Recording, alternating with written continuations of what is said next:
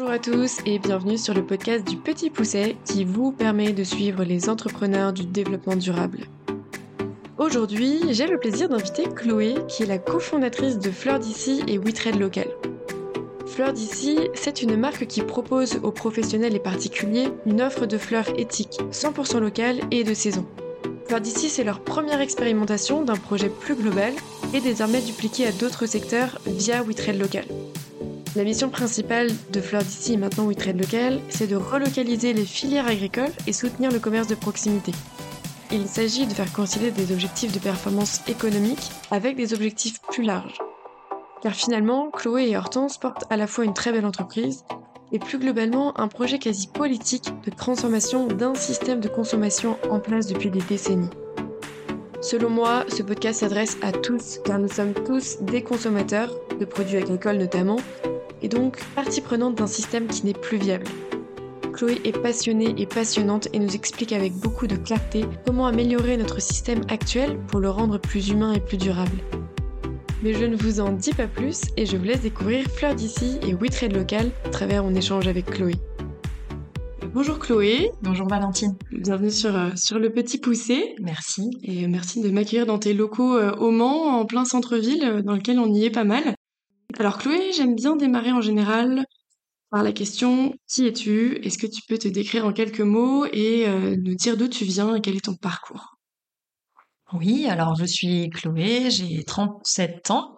Je suis entrepreneuse depuis maintenant 6 ans. J'ai un parcours assez euh, classique, école de commerce, euh, avec quand même une, une, envie de travailler dans l'impact depuis très très longtemps. Ça s'appelait pas forcément impact euh, à l'époque, ça s'appelait un peu développement durable. Et j'ai travaillé donc dans l'industrie sur des projets que j'ai essayé d'orienter le plus possible vers le développement durable, puis dans la grande distribution. Et à chaque fois, le fil conducteur, c'est comment tu arrives à à transformer de l'intérieur ou en tout cas à ajouter des, composantes euh, euh, développement durable euh, et donc aujourd'hui impact dans le métier en fait, dans, ton activité professionnelle pour que tes engagements perso soient pas les seuls engagements que tu puisses vraiment pousser tout au cours de ta vie. Pour donner un petit exemple, mon dernier poste avant de, de monter WeTrade Local et Fleurs d'ici avec mon associé, c'était acheteuse. Et donc, quand tu es acheteur, ben, tu achètes euh, des, tu, sélectionnes des produits qui vont ensuite être disponibles pour euh, le grand public. Donc, tu as une grande responsabilité. Je me suis, par exemple, attachée à travailler sur euh, la mise en valeur de l'origine France garantie, qui, il y a 6-7 ans, était un peu un des seuls labels qui permettait vraiment de valoriser l'origine d'un produit, les savoir-faire français et du coup de, de défendre l'environnement industriel euh, et, une économie locale au sens large, qui étaient des thèmes qui me tenaient euh, beaucoup à cœur déjà à l'époque. Et ça, c'était euh, c'était ta mission en particulier ou c'est toi qui as transformé ton rôle d'acheteur en un rôle pour être impactant et responsable? Non, c'était pas ma mission, mais par contre, c'était un excellent moyen de réussir à, euh, dans un contexte où euh, ben, on est euh, obligé de répondre à un certain nombre de critères économiques, et c'est normal, quand tu prends un job, tu as un certain nombre d'objectifs en général qui vont avec, et il existe des moyens de faire coïncider des objectifs économiques avec des objectifs plus larges. Et ça, par contre, j'en suis vraiment convaincue. C'est-à-dire que si tu comptes vraiment toute l'addition de tout ce que peut générer comme coût et comme gain un produit euh, acheté localement, euh, le fait qu'un produit local soit beaucoup plus facilement euh, traçable, que sa qualité soit meilleure, que tu sois pas obligé de le stocker puisque comme il est disponible localement, tu peux te réapprovisionner plus facilement. À la fin, c'est plus rentable. Le modèle économique fonctionne mieux à long terme que pour un produit importé. Si on s'attache à démontrer ça, il y a des méthodes de comptabilité qui permettent de le faire aujourd'hui. On arrive à orienter euh, des groupes qui sont habitués à faire du, de l'import ou du grand import vers des pratiques plus, plus durables. Et ma conviction, c'est que tout le monde s'y retrouve puisque tout le monde préfère travailler euh, pour un avenir euh, meilleur. meilleur. Vraiment. Et puis je pense que même nos générations et les générations encore après sont en train de d'appuyer à fond sur ça et beaucoup même quittent leur travail pour se dire mais je veux un travail qui a un sens. Euh, si j'arrive pas à trouver et toi tu as réussi à donner du sens à ce moment-là dans le travail que tu faisais et ça c'est c'est assez chouette. Et après qu'est-ce qui t'a amené à switcher et quitter ton travail pour arriver chez Fleur d'ici enfin et monter ton entreprise? Je pense qu'à un certain moment, quand tu accumules un peu d'expérience, tu vois, tu commences à te faire des convictions sur comment tu pourrais mettre en place une nouvelle façon de travailler. Le fait de bosser dans un grand groupe, c'est pas forcément ce qui est la, voie la plus rapide, c'est-à-dire qu'il y a des moyens disponibles, mais enfin bon, il y a aussi beaucoup beaucoup d'enjeux qui font qu'il va falloir, euh, ça va prendre du temps, il va falloir emmener beaucoup de monde, et donc euh, ça paraît, euh, enfin ça m'a paru à ce moment-là le bon moment de me dire, moi j'ai envie de tester une idée de A à Z et, de le faire sans avoir toutes les contraintes quelque part de la grande entreprise. Mmh. Et, et, donc dans ces cas-là, soit tu fais de l'intrapreneuriat, soit tu fais de l'entrepreneuriat.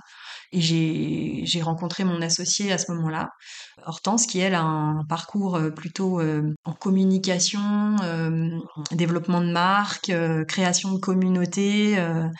et je me suis dit, voilà, avec avec ces compétences-là, avec une personne comme elle, on peut créer quelque chose qui à la fois tienne debout d'un point de vue de l'économique, logistique, ce que je t'expliquais avant, mais surtout qui touche une communauté, touche sa cible et devienne compréhensible et, euh, désirable d'une grande euh, quantité de personnes. Et ça, euh, ça m'a paru être la bonne recette pour réussir à démontrer qu'on pouvait aussi faire de l'économie autrement.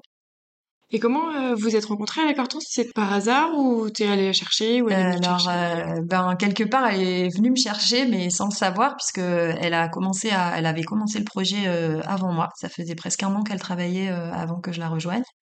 Et elle a fait parler donc de à l'époque de Fleur d'ici. Donc peut-être pour t'expliquer, We Trade Local, Fleur d'ici. Donc Trade Local, c'est le, le groupe quelque part, et Fleur d'ici, c'est la marque le label presque qu'on a développé autour de la fleur euh, coupée, la filière de la fleur coupée puisqu'on travaille par filière. Et là aujourd'hui, on est en train de se diriger aussi vers la filière alimentaire. Mmh et donc ce sera un, label euh, dédié à la filière alimentaire. Et euh, quand elle parlait euh, donc de comment on pourrait faire fonctionner une autre économie au service des territoires et qu'elle prenait l'exemple de la filière fleurs coupées, qui est donc une filière qui est très très représentative des dérives de la mondialisation, puisque tu as 90% d'importation, des conditions sociales et environnementales qui sont ultra dégradées dans les pays producteurs, une économie abîmée dans les pays consommateurs puisque les exploitations agricoles avaient été décimées, enfin en tout cas sur cette filière-là depuis une trentaine d'années faute à la concurrence. Eh bien, euh, quand elle a donné cet exemple-là de la fleur, moi qui avais en plus euh, euh, une assez bonne connaissance du végétal de par différentes expériences avant qui m'avaient permis d'y coller, notamment dans la distrie, je travaillais pour le, sur, ces, familles de produits autour du végétal.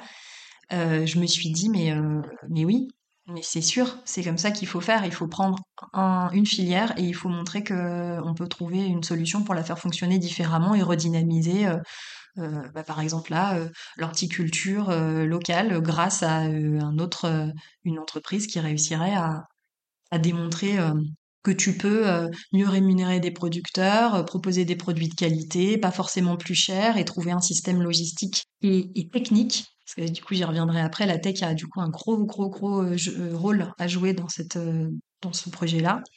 Et donc en l'entendant, en écoutant, enfin plutôt en lisant l'article qui parlait de ça, euh, je me suis dit d'abord, euh, oh génial, mais quelqu'un a déjà monté ce que j'aurais voulu monter. Voilà, ça c'est première réaction. Zut. Et ensuite, euh, les deux minutes après, que je suis quand même assez euh, ça c'est un truc qui est assez voilà je, pense que pour le coup et l'agilité et puis la capacité à, à collaborer c'est vraiment euh, quelque chose de qui, qui me voilà qui, qui me définit beaucoup et donc je me suis dit ok c'est un projet énorme. Euh, cette personne, où qu'elle en soit euh, dans le développement de l'entreprise, elle a forcément besoin d'aide. Et donc, euh, je l'ai contactée. Aujourd'hui, c'est quand même super facile de contacter à peu près n'importe qui. Donc, le lendemain, j'avais une visio avec elle, en gros. Et on s'est rencontrés la semaine suivante. Et, voilà, on s'est rendu compte que nos compétences étaient complémentaires. Et donc, l'aventure a commencé mmh. avec elle.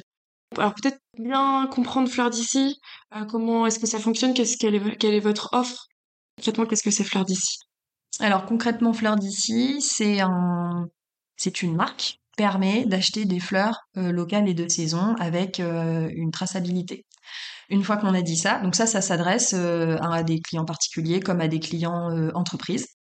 Une fois qu'on a dit ça, donc ça, ça c'est la promesse. Et c'est à peu près ce qui suffit, on va dire, pour être sûr que tu dépenses ton argent, que tu sois une entreprise ou un particulier, de façon durable, responsable, mmh et que ça va se voir.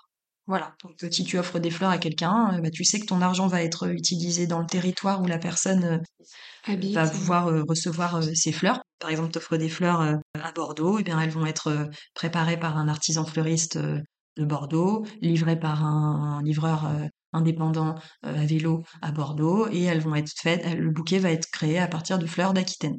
Et nous, on va s'assurer que soit, ce soit possible. Donc ça, c'est la partie promesse. Et demain, ça va être la même chose sur de l'alimentaire. Ce sera un label qui permettra de dire ce que vous mangez, eh bien, euh, c'est euh, local. Ça, ça, ça, a contribué à euh, une économie locale dynamique. Et c'est du coup un produit aussi de meilleure qualité parce que les temps de trajet, etc., de pas de stockage ont été beaucoup réduits. Et donc, vous avez un produit qui est meilleur aussi en termes de qualité. Maintenant, une fois qu'on a dit ça, pour le faire fonctionner, mmh. euh, pour te donner un peu le, revers de la médaille, enfin en tout cas les coulisses, pour que ça marche, on a dû créer donc une marque, ce label, qui vient porter tout un tas de valeurs. Donc pour la fleur, c'est tu es sûr que ce sera beau et que ce sera local. Et euh, derrière, il y a tout un système logistique, technique, commercial qui permet de faire fonctionner ça. C'est-à-dire que pour s'assurer que les artisans fleuristes puissent vraiment se fournir en fleurs locales, eh bien, on a dû créer un système qui est donc maintenant à destination des professionnels, qui s'appelle Fleur d'ici Pro, tout simplement, et qui leur permet euh, de s'approvisionner de façon facile et aussi pratique que pour des fleurs importées. Parce que ce qu'on ne sait pas forcément, c'est que c'est très compliqué pour un artisan fleuriste, enfin en tout cas c'était très compliqué jusqu'à maintenant, de s'approvisionner en fleurs locales. Si tu es fleuriste et que tu veux euh, acheter des fleurs à un producteur qui est à 50 km de chez toi, d'abord il faut que tu le connaisses. Ça en général tu sais à peu près que dans ce coin-là il y a quelqu'un, on t'en a déjà parlé. Mais alors savoir ce qu'il fait exactement. Qu'est-ce qu'il a cette semaine? Est-ce que tu peux compter sur lui pour euh, la commande qu'on t'a passée pour la semaine prochaine?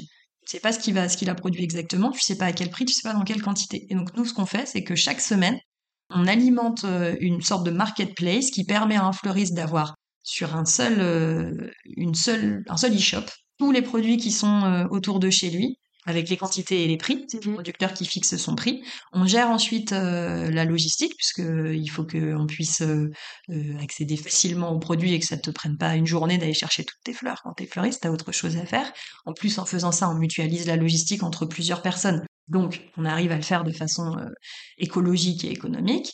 Et en plus, on traite les flux financiers.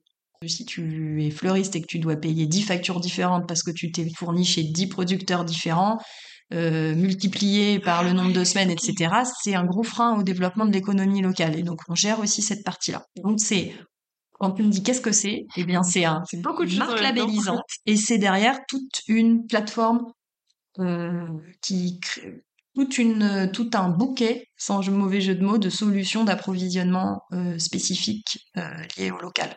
D'accord, ok.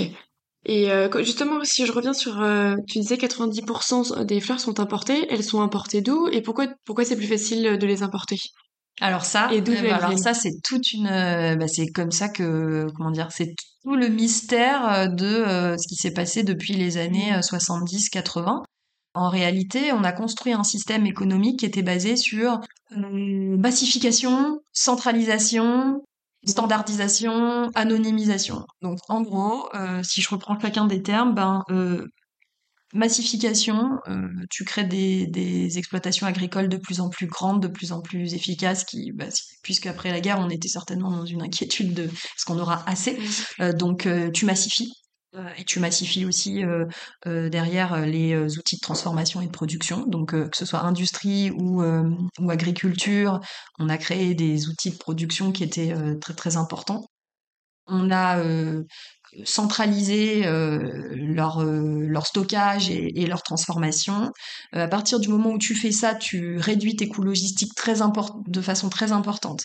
Et donc, tu crées un système logistique qui est celui dans lequel on vit aujourd'hui, qui est très très adapté à des longues distances grande quantité, Mmh. euh, qui est donc le contraire du local, puisque le local, c'est des petites quantités sur des petites distances. Et, euh, et en plus, ce système logistique euh, massifié, il s'adapte très bien à des gros acteurs. Parce que quand on voit un gros camion, il faut que ce soit pour une grosse quantité et pour un, du coup, un- un- une grosse exploitation ou une grosse industrie.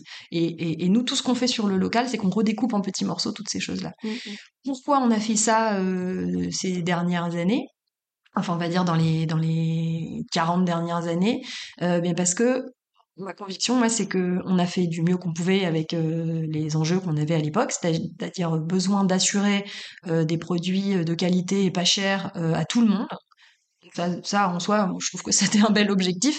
Avec une, par contre, avec l'idée très claire que l'énergie était pas chère et euh, disponible de façon infinie, et les ressources euh, en général disponibles de façon infinie. Ce qui a changé depuis, c'est que là maintenant, encore, on s'est bien rendu compte que l'énergie euh, allait pas être euh, peu chère pendant encore euh, des centaines d'années, que les ressources étaient non, elles n'étaient pas infinies, qu'on avait un impact fort quand même sur notre euh, environnement et là on est en train de le sentir, le, le- le- tout l'impact sur le climat aujourd'hui, euh, il y a quand même peu de gens qui le remettent en question. C'était pas le cas, euh, je pense, dans les années 80. Et ce qui a changé, c'est euh, la digitalisation. Euh, Bien sûr. maintenant, on a tous euh, un, un smartphone dans la main, que ce soit des producteurs ou les artisans.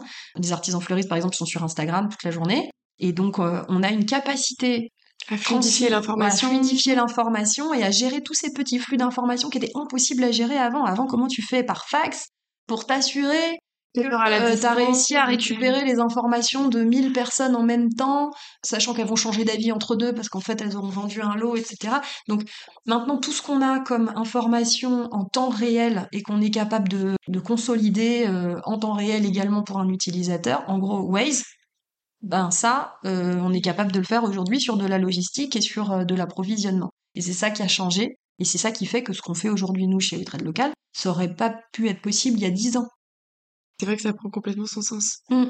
Et tu parlais de donc standardisation et euh, Et anonymisation. anonymisation. Et alors, le, ça, ça vient avec le système de massification, c'est-à-dire que quand tu massifies, tu produis tout au même endroit. C'est ce qui arrive assez euh, vite, c'est-à-dire tu standardises. C'est la même chose pour tout le monde. Si tu cuisines pour 25 personnes, franchement, c'est quand même mieux si tout le monde mange pareil. Mm. Et, et donc, ça va très vite cet effet de standardisation. Et la dernière étape qui moi me semble très importante, c'est ce côté anonymisation. C'est-à-dire que là, euh, ce qu'on a, ces, grosses chaînes massifiées font que ça devient très compliqué de savoir euh, d'où vient le produit que tu es en train de cuisiner pour un restaurateur et donc le produit que tu es en train de manger quand tu es, quand, quand t'es au restaurant ou, chez toi. Alors que ça, ça contrevient à un besoin ultra euh, profond euh, de l'humain. L'humain, il a besoin de savoir qu'il appartient à une communauté et donc c'est pour ça que même si en fait euh, on n'a pas euh, ça n'a pas beaucoup de valeur économique, euh, on est souvent très content de savoir que cette salade a été cultivée par Jean-Pierre installé dans telle commune qu'on connaît peut-être même pas mais quelque part ça nous apporte quelque chose. En fait pour moi la traçabilité c'est un gage de sécurité de garantie de qualité de garantie que ton argent est bien dépensé que tu connais la répartition de la valeur.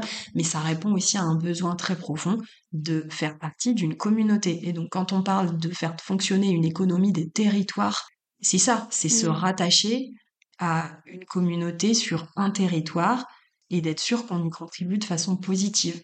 Et qu'en gros, on est en train de rendre meilleur l'endroit sur lequel on vit et que quelque part, ça nous emmène dans une, un futur qui est plus sûr, plus désirable qu'un futur dans lequel on, on ne comprend rien euh, ce qui se passe. Et... Ça redonne aussi une histoire à- aux aliments qu'on mange, aux fleurs Ah oui. euh, qu'on a, et c'est vrai que ça, ça enjoli aussi euh, un peu tout ça, donc c'est sympa. Bah, c'est pas juste du marketing en tout Ouais. cas. Effectivement, c'est important que cette histoire soit racontée, mais c'est aussi important qu'on se sente en maîtrise de nos actions et de notre environnement. Je pense que c'est même euh, Mm. ultra important si on veut survivre, quoi. Et tous garder de l'énergie pour aller de l'avant. Pour revenir sur la standardisation, dans la fleur, ça va être euh, faire un champ de telle fleur, euh, tous, tous pareils. Bah, en fait, euh, ça se passe le- effectivement, l'importation massive a fait que on a réduit le choix. Souvent, on nous dit Ah, il y aura moins de choix. En fait, non, parce que des fleurs, par exemple, qu'il en pousse toute l'année partout en France. En revanche, c'est pas toutes les mêmes variétés tout le temps. Enfin, c'est exactement comme pour l'alimentaire. T'auras pas des tomates toute l'année. Ça veut pas dire que t'auras pas euh, de quoi manger toute l'année. Et donc pour pour euh, l'importation euh, massive, on a sélectionné des produits qui étaient capables de supporter le transport. D'ailleurs pour l'agriculture, pour moi c'est à peu près la même question, c'est-à-dire que si tu sais que ton produit il va faire des milliers de kilomètres et qu'il va être stocké quatre fois, chambre froide, puis ressortir à la chaleur, puis revenir au froid, etc., tu es obligé de sélectionner des variétés qui sont capables de supporter ça sans, sans être complètement en compote à l'arrivée. Euh, mais du coup tout ça, ça s'est fait. Alors pour la fleur par exemple, ça s'est fait au détriment du parfum. Le parfum, ça affaiblit la fleur elle va tenir moins longtemps en vase si elle est parfumée. Donc, on a sélectionné que des variétés qui ne sentent plus. Et donc, si tu regardes aujourd'hui chez les fleuristes, tu vas voir euh, en général le lys et l'eucalyptus qui sentent beaucoup. Mais sinon, toutes les autres fleurs importées, elles sentent rien. Et c'est là où c'est génial, parce que la fleur locale, comme le, fruit local, là, tu retrouves des parfums que, dont tu ne savais même pas. Moi, par exemple, j'ai découvert le parfum de l'œillet. Je savais pas que les œillets euh, avaient un parfum. C'est dingue, c'est incroyable.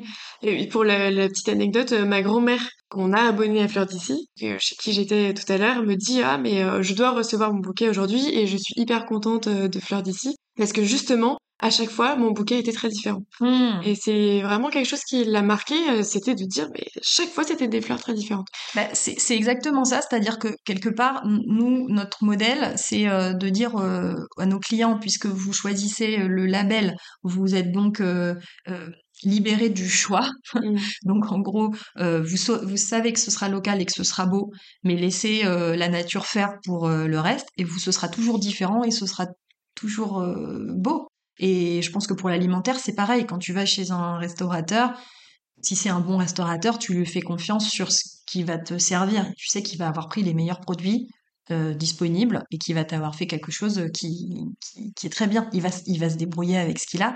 Et aujourd'hui, je pense que c'est ça l'artisanat aussi. C'est pour ça que dans nos missions, il y a le soutien au commerce de proximité et euh, le soutien à l'agriculture de proximité, parce que pour moi, ça va ensemble. Et sur la partie producteur, tout départ, quand vous avez monté votre communauté, j'imagine qu'il y a une communauté de producteurs mhm. chez qui vous allez piocher vos, bah, selon les endroits locaux.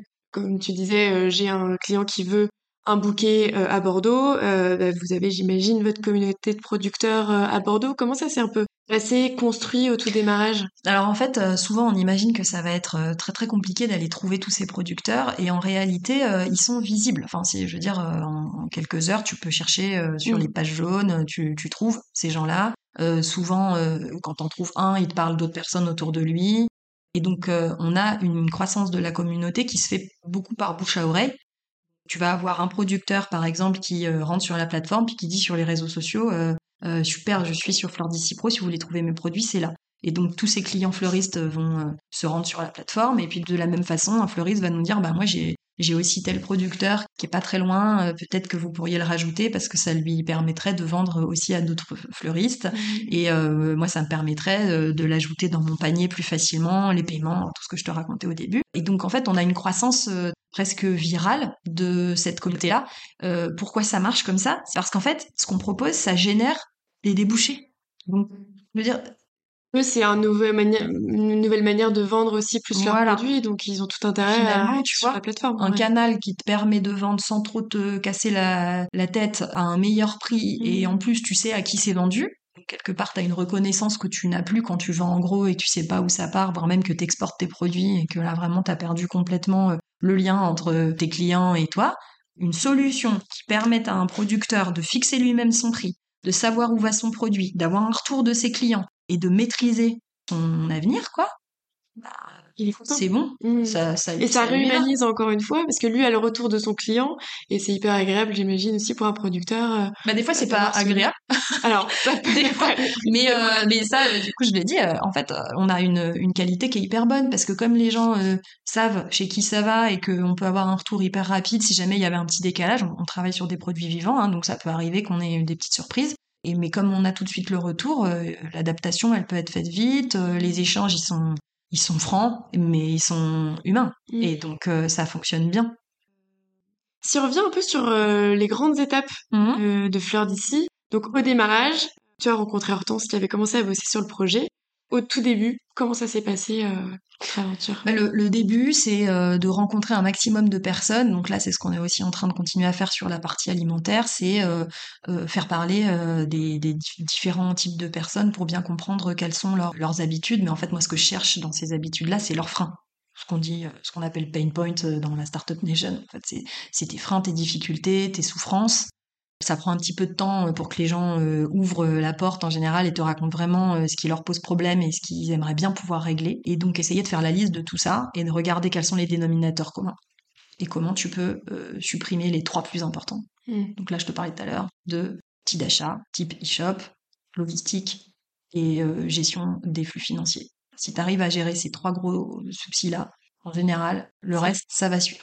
Voilà, savoir qui vont être tes clients prioritaires, quels sont les freins que tu peux régler pour eux et comment tu te rends le plus utile possible. Par exemple, qu'est-ce qui nous différencie aujourd'hui d'un fleuriste? Mmh bah, Ce qui nous différencie d'un fleuriste, c'est qu'on est au service du fleuriste plus que vraiment un fleuriste. On a commencé en proposant le produit parce qu'il fallait aller jusqu'au bout de la démarche et s'assurer que euh, c'était possible, que les clients étaient euh, satisfaits, etc. Mais maintenant que la preuve est faite, être un label qui permet à des fleuristes de valoriser leur travail et une solution qui leur permet euh, d'avoir accès à, des, à un approvisionnement de qualité et simple euh, au quotidien. C'est ça notre rôle. Donc c'est quelque part une sorte de tiers de confiance qui va faire ce, premier pas. En fait, vous avez un service que vous offrez aux fleuristes. C'est ça. En plus. Donc ça, c'est l'offre pro, mm. si je comprends bien. Et puis après, il y a l'offre B2C avec les abonnements, par exemple, pour les bouquets. C'est ça. C'est ça. Ok. Combien, comment est-ce que vous êtes structuré aujourd'hui? Vous êtes combien euh, dans l'entreprise? Alors, euh, eh ben on est donc on est installé euh, sur deux sites, l'un à Paris l'autre en Pays de la Loire, au Mans, donc à une heure de, Paris. Et on a une vingtaine de personnes de chaque côté qui se partagent le travail. Comment, même entre ton associé et toi, euh, qui gère quel service? Moi, de par mon, passé, j'ai plus, euh, je suis pas une communicante au départ, même si euh, j'aime bien, j'aime bien parler aux gens, il n'y a pas de souci. Mais je m'occupe plutôt de la partie modèle économique, modèle logistique, donc toute la partie opération, toute la partie financement, quand mon associé va être beaucoup plus sur la partie création de communauté et tout ce qui fait tout ce qui fait la différence en réalité et qui permet de faire connaître qu'on est en train de faire, expliquer pourquoi c'est important, toute cette dimension de plaidoyer. Et donc parfois on, dit que on peut séparer ça en front et back. On peut aussi parler de push et pull. Donc en gros, tu as tout ce qui va tirer une demande. Le pull, c'est vraiment tout ce qui va créer un besoin. Et puis de l'autre côté, il y a tout ce qui est push, c'est-à-dire qui va répondre à ce besoin. Et donc il faut être super bien coordonné. Et je trouve qu'aujourd'hui, euh, dans des projets euh, type euh, parfois des marques responsables, se cogne un peu à ça. C'est-à-dire que soit c'est très pool, c'est-à-dire qu'on va créer beaucoup d'envie, on va dire voilà, je vais faire du Made in France, ça va être superbe, par exemple sur des marques de vêtements. Euh, on va faire un truc euh, pas cher, super responsable, super durable.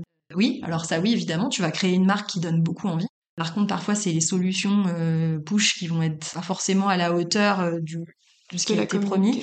Et de l'autre côté, si tu crées une entreprise très push, c'est-à-dire que tu te concentres sur le problème et sur les solutions, eh bien, tu te retrouves avec assez peu de gens finalement qui sont au courant que ça existe. Et comme il faut avoir un peu de volume pour que ça puisse vraiment bien fonctionner, eh bien, ça coince. Et donc, je pense que ça, pour le coup, c'est un des facteurs clés, c'est d'être capable de gérer les deux en même temps. vous avez une complémentarité euh, parfaite presque. Mmh, mmh, mmh. Euh, et sur les services, comment est-ce que vous êtes structuré aujourd'hui sur les 40 personnes en tout? Globalement, combien de personnes sont à la logistique, euh, à la com euh? bah, On a, on va dire, un tiers de nos effectifs qui fait de la tech, donc du digital. Oui, tu disais que c'était un peu Et puis après, tu vas avoir un tiers sur le côté développement commercial, marketing aussi, et puis une autre partie sur tous les services euh, support, toute la partie euh, la gestion de l'argent et la gestion de la logistique qui sont vraiment des, facteurs clés euh, hyper importants.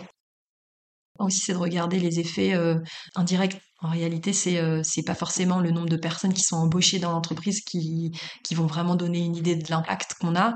C'est plutôt le nombre de personnes qui bénéficient partiellement, en tout cas dans leur activité, de notre action. Et donc euh, là aujourd'hui, tu vois, on va avoir euh, dans la communauté à peu près 500 euh, producteurs et sur la partie fleur d'ici pro, on devrait être à la fin de l'année à, à, presque 1500 fleuristes qui sont vraiment actifs. Ça fait déjà 10% du marché. Ouais, c'est donc réparti sur toute la France. Ouais, et là ça c'est très important pour nous parce que finalement tu vois à Paris il y a quand même beaucoup de solutions pour les artisans. Notamment grâce à l'existence de Ringis qui, qui permet quand même encore un petit peu à une demande locale et à des artisans de se rencontrer. Les artisans qui ont l'effort d'aller à Ringis et les producteurs qui arrivent à, encore à se payer un stand à Ringis peuvent euh, travailler ensemble. Mais euh, tu te rends compte que en province, euh, c'est pas du tout le cas. Il y a beaucoup, beaucoup de plus de difficultés. Et d'ailleurs, ça se répercute. Hein, si je prends encore l'exemple de l'alimentaire, les grandes surfaces euh, font à peu près 70% euh, de l'alimentation euh, française. Mais dans les campagnes, moi j'ai grandi dans une zone rurale près de Limoges, c'est 90% de ce que les gens mangent qui vient des supermarchés mmh. et qui est souvent importé alors que même ils sont dans une zone rurale qui est elle-même forte en agriculture mais parfois très spécialisée dans une activité et surtout les, liens se font pas c'est pas parce que c'est ça pousse à côté de chez toi que tu vas le retrouver mmh. dans le supermarché à côté de chez toi surtout pas en fait c'est mmh. beaucoup plus compliqué que ça et c'est bien dommage Ouais, quand bien même la logistique, euh, enfin tout est beaucoup plus proche, tout devrait être bien Mais oui, mais si tu pars du principe que l'énergie est disponible et ne coûte rien, tu te retrouves avec un système qui fonctionne bah, comme le, la poste aujourd'hui en France, c'est-à-dire que tu veux envoyer une lettre à 100 mètres de chez toi, ça coûte le même prix que d'envoyer euh, une lettre euh, à, l'autre bout de la France. Et ben aujourd'hui, c'est la même chose pour la pour la logistique. Et ça, c'est ça va plus être possible. Et il était temps quelque part, on se dit, euh, ça va ouvrir la porte à d'autres façons de fonctionner, ouais. Mmh. ouais. Et euh, comment vous avez financé Faire d'ici au départ? D'ailleurs, trade local, hein, j'intègre aussi vous trade local. Oui, d'abord, peut-être on peut dire que ce qu'on défend, c'est quasiment un projet, euh, tu vois, je pense que tu l'auras compris, c'est, presque politique. Il y a, y a, un enjeu de transformation en se disant, mais oui, comment on peut proposer aussi des solutions? Parce qu'il y a beaucoup de choses qui sont là pour te forer, pour euh, évaluer, tu vois. Mais nous, on se dit, mais non, mais ce qui est important, c'est d'agir là. Donc c'est plus compliqué, hein, gérer la logistique pour des artisans, c'est beaucoup plus dur. Enfin, en tout cas, tu t'exposes à beaucoup plus de contraintes et de reproches parfois euh, que de mettre une bonne note ou une mauvaise note. Et donc, euh, tout ça pour dire qu'il faut agir.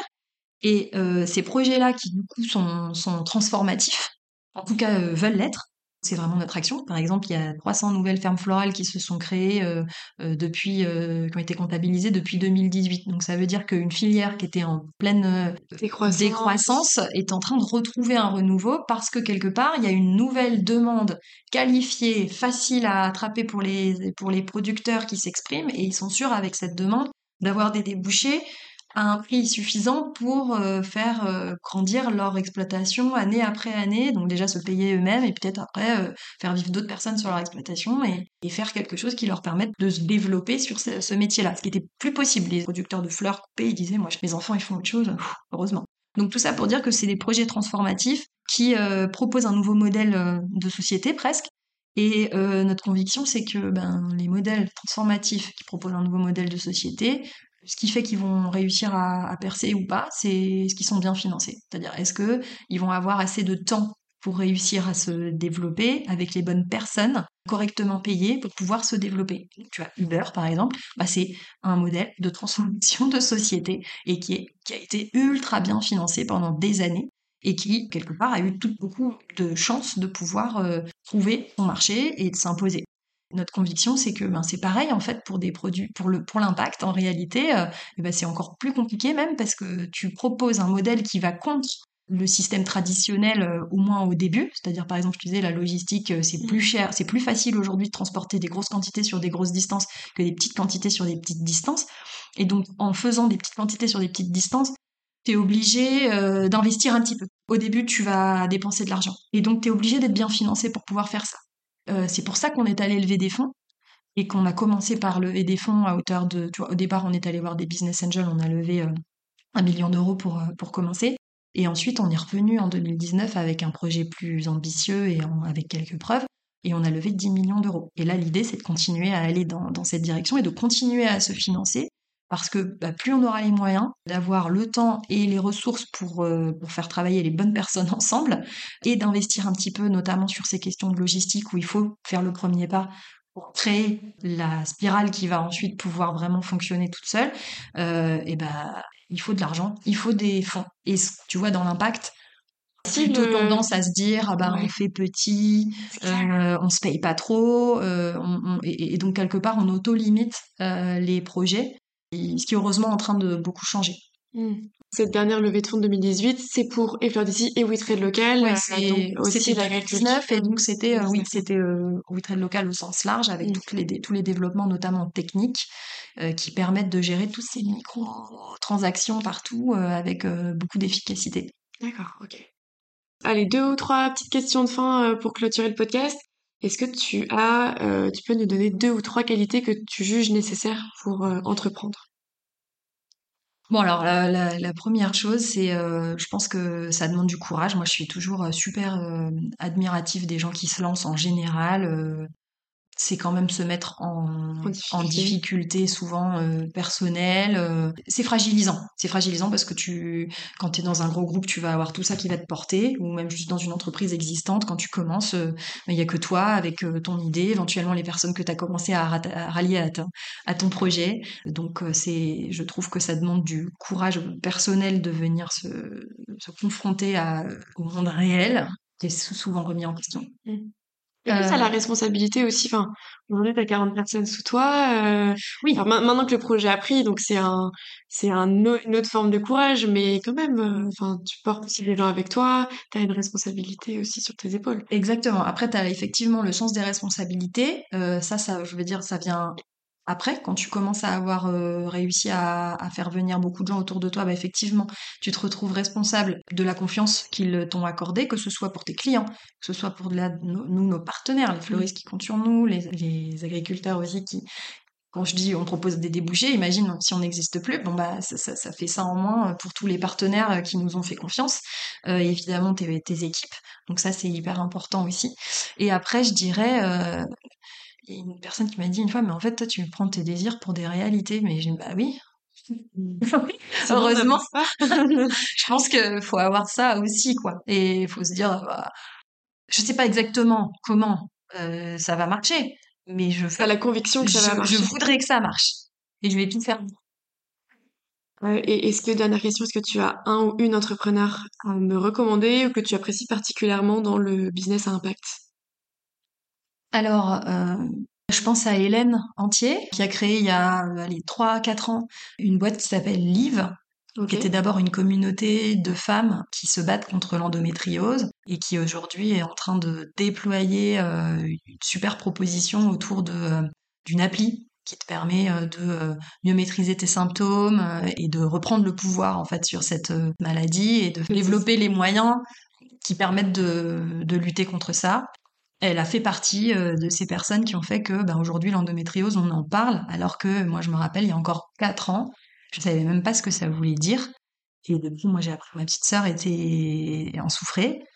Et donc je me dis mais euh, mais c'est hallucinant que euh, il y a encore 5 ans ce truc là était complètement euh, en dessous des radars euh, sauf pour les personnes qui étaient à peu près concernées en gros quelques quelques spécialistes et puis bah, surtout les femmes qui qui souffrent de ça et après, je te conseille aussi euh, Zhu Shang, qui a créé euh, une entreprise qui s'appelle Pandobac Ok. et, euh, et qui propose des... Tu vois le principe de la consigne? Ouais, bien sûr. Et bien, pour les restaurateurs, les bacs qui permettent de faire venir les produits, soit de la marée, soit des produits autres, variés, étaient généralement réalisés en polystyrène et créaient des montagnes de déchets derrière les restaurants.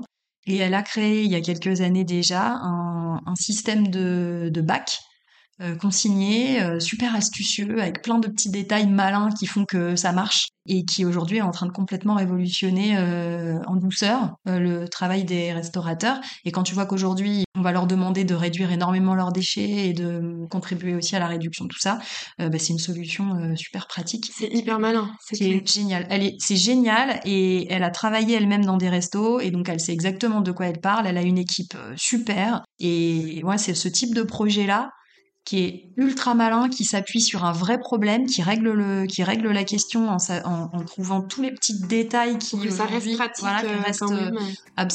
par euh, des métiers, euh, des gens qui ont des métiers ultra complexes en fait. Donc tu peux pas leur rajouter de la complexité et pourtant tu leur demandes de régler un problème.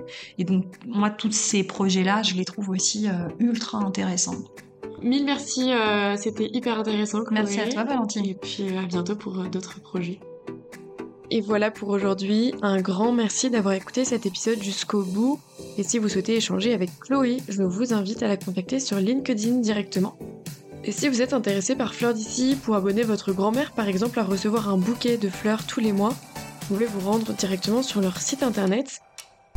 Et pour suivre le podcast du Petit Poussé, rendez-vous sur Instagram le Petit Poussé Podcast ou mon LinkedIn. N'hésitez pas à me donner vos retours ou mettre 5 étoiles sur Spotify ou Apple Podcast, ça m'aiderait beaucoup à continuer à développer ce podcast. A très bientôt sur le Petit Poussé.